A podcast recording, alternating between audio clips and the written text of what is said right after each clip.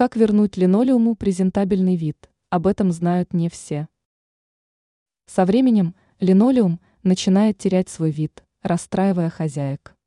К счастью, существуют проверенные средства, которые способны преобразить напольный материал. Картофель. Такой продукт можно использовать не только в приготовлении блюд, но и в очистке линолеума.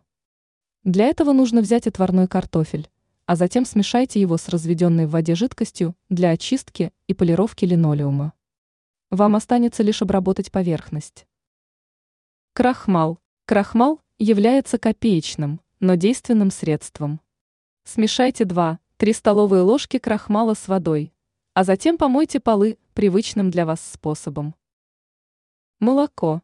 На первый взгляд данный способ вызывает сомнения, однако на деле он является действенным.